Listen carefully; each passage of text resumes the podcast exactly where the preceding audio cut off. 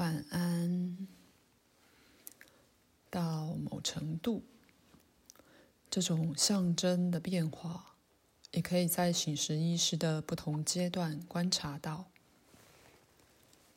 当你在休息，眼睛闭了但醒着的时候，你的心眼常会看到一些形象和画面，有些会似是实质且具体的东西，比如树木、人或房屋的形象；其他则仅是瞬息万变的。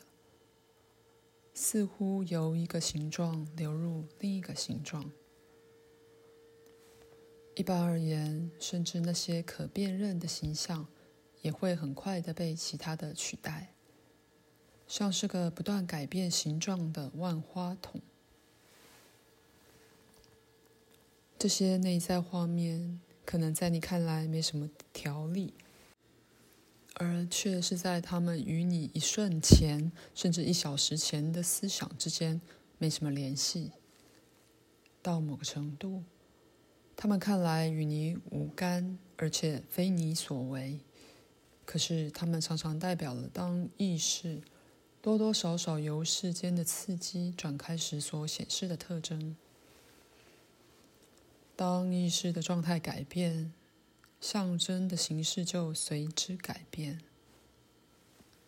在这状况下，你看到的影像，代表那些刚在你合眼之前所经验的，或稍早时你心中最重要的思想或感觉。你的眼睛一合上，你的思想与感觉便由这种象征方法来表达他们自己。因为这些影像看似与这些思想感觉在逻辑上没有直接关系，你认不出他们是你自己的，你也无法把他们跟他们所代表的意思连在一起。在此，我只是十分简单的讲，透过想象，你能比实际上更自由的表达这感觉，在白天早先所感到的某个特定的恐惧。比如说，失掉工作的恐惧，当你合上眼时，可能就被转移为一串似乎不相干的象征，却无论如何全是与那一个恐惧相连的。你可能在很快的一连串画面里看到地上的一个生动，它可以被显然很穷而且来自另一世界的一个街头顽童代替。一具棺材也许会出现，或一个黑皮夹飞过空中。你可能会看到一个酷寒灰暗的冬天景色。久已忘怀的一本旧书中的一个人物可能出现又消失。在这些画面之间，可能有一堆相反的象征，代表你的希望：一朵春花，一满桌食物，一套新衣。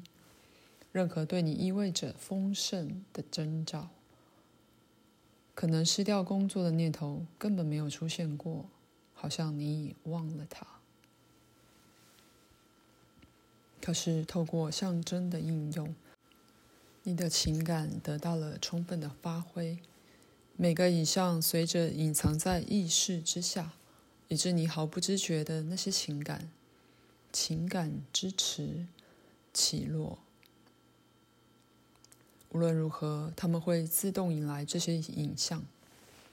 你由内省可以把这些影像与其来源连接起来，但他们常常会被你忽视，不为你所觉。如果你让自己更久的合眼躺着，那象征会继续改变它的特性，也许失掉它的一些视觉特征，而在其他方向加强，例如。你可能以为你闻到一个特别的、你不喜欢的气味，在跟着我们假设的情况。相反的，你可能把恐惧转译为一种恐怖的身体上的感觉，而突然觉得你在跌落，或什么讨厌的东西触及你。任何这类特性不断在改变的象征，应使你警觉到你的意识状态已改变了。如果在此处你让自己渐渐进入睡眠，你极可能会制造两三个象征这种恐惧的梦，而你也在梦的范围内考虑与尝试可能的解决办法。当然，可能失业这件事，可能永不会以它的本来面目出现在这任一个梦里。不过，对你的无意识来说，这个问题已成立，并交给了他。在随后深深被保护的睡眠区域里，内我那些更高的中心被许可发挥作用，而来协助人格三次元取向的那个部分，这个叫解放的自己，把情况看得清楚得多，建议某种行动方向，但并不下命令去做。而通知做梦的自己，做梦的自己于是制造出一群梦，在其中以一个象征性的梦中情况来说明这解决之道。最后而更明确的诠释是在梦快醒的时候做的，那时象征变得越来越明确了，因此象征作用有其远较狭窄的一面。你越接近清醒的意识，象征就变得越有限而狭窄。在某一特定的物质环境里，象征若越是唾手可得，在作为一个醒时生活一辈子都具有特性的象征上，它就越没有价值。到某个程度，一个象征越精确。它所能包含的意义就越少。在被保护的深睡时期做成的最重要梦里，象征是够强却又够浓缩的，所以它们能够被分解，用在一连串表面不相干的梦里，作为连接物，保持它们最初的力量，而仍旧以不同的扮相出现。在接下去的每一个梦的层面里，变得越来越明确。就当你在忙着过日子时，你的意识也在波动。如果你养成观察你的心智状态却不加诠释的习惯，你可捉住自己以这些不同的方式制造象征。你所遭遇的每一实质事件，都在你的心灵内被分门别类地储存起来，变成一组明确的象征。这些象征并不代表这经验，它们包含了这经验。以你目前的一生来说，这些代表你个人的象征银行。在你白天的象征与你做梦的象征之间有很大的统一性。当然，许多象征以一种神奇的速记方式，附和着远比一个经验更多的经验。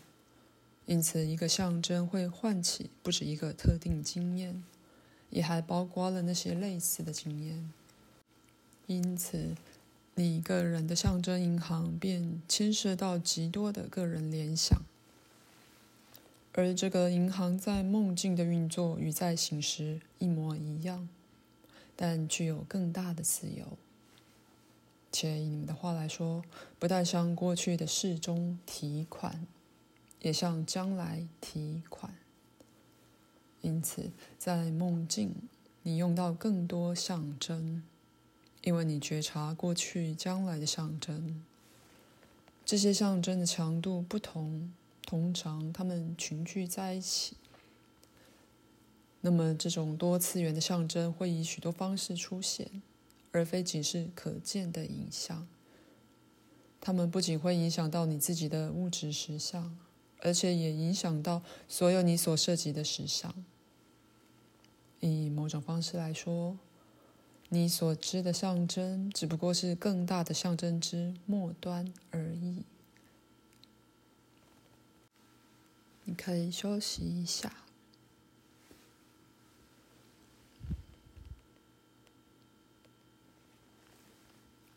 现在，当我谈到你个人的象征银行时，我是想指明这个银行是你的，自你出生之后，甚至出生之前，对你来说，它包含着你过去式的象征。括号，又对你来说，你今生再把象征加存进去。括号。可是，这个象征银行必须被催动。例如，在你出生时，你有视觉上的影像，那是内在的视觉影像，在你第一回睁眼的那一刹那被你催动的象征。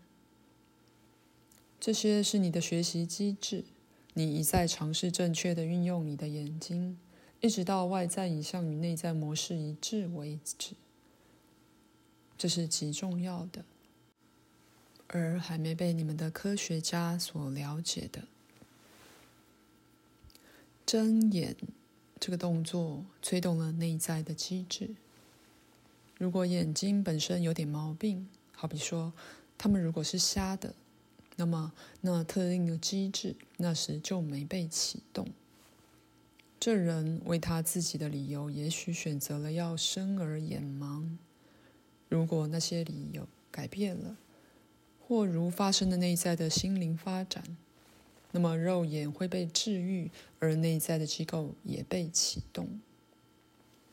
像这一类的变化多得不胜枚举。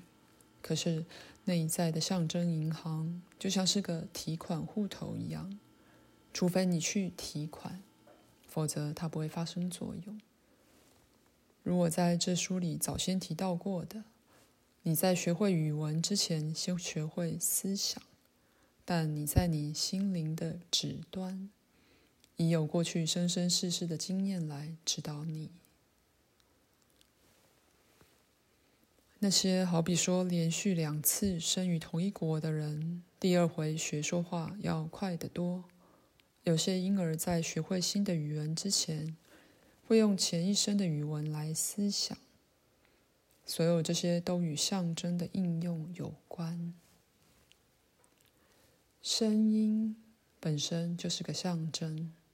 你了解到，有某一个静默点，声音开始而越来越响。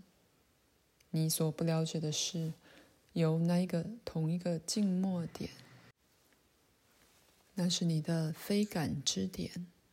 声音也开始而越来越深入于静默，却仍然有意义，且具有与你所知的声音同样多的变化，而这些也都是象征。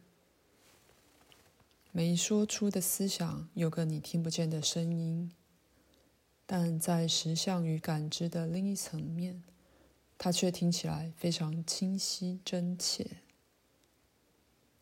再说，站在那儿的树木也是一个你感知不到的声音，在你梦中，尤其是超越过能追忆的梦，有些意识的区域，这些声音在那儿自动被感知，而转移为视觉影像。它们的作用就像是一种速记。如果给你某些声音，你就能重创你的宇宙。如你无意识的知道你的一样，而任意多次元的象征都能包含你所知的所有实相。口述结束。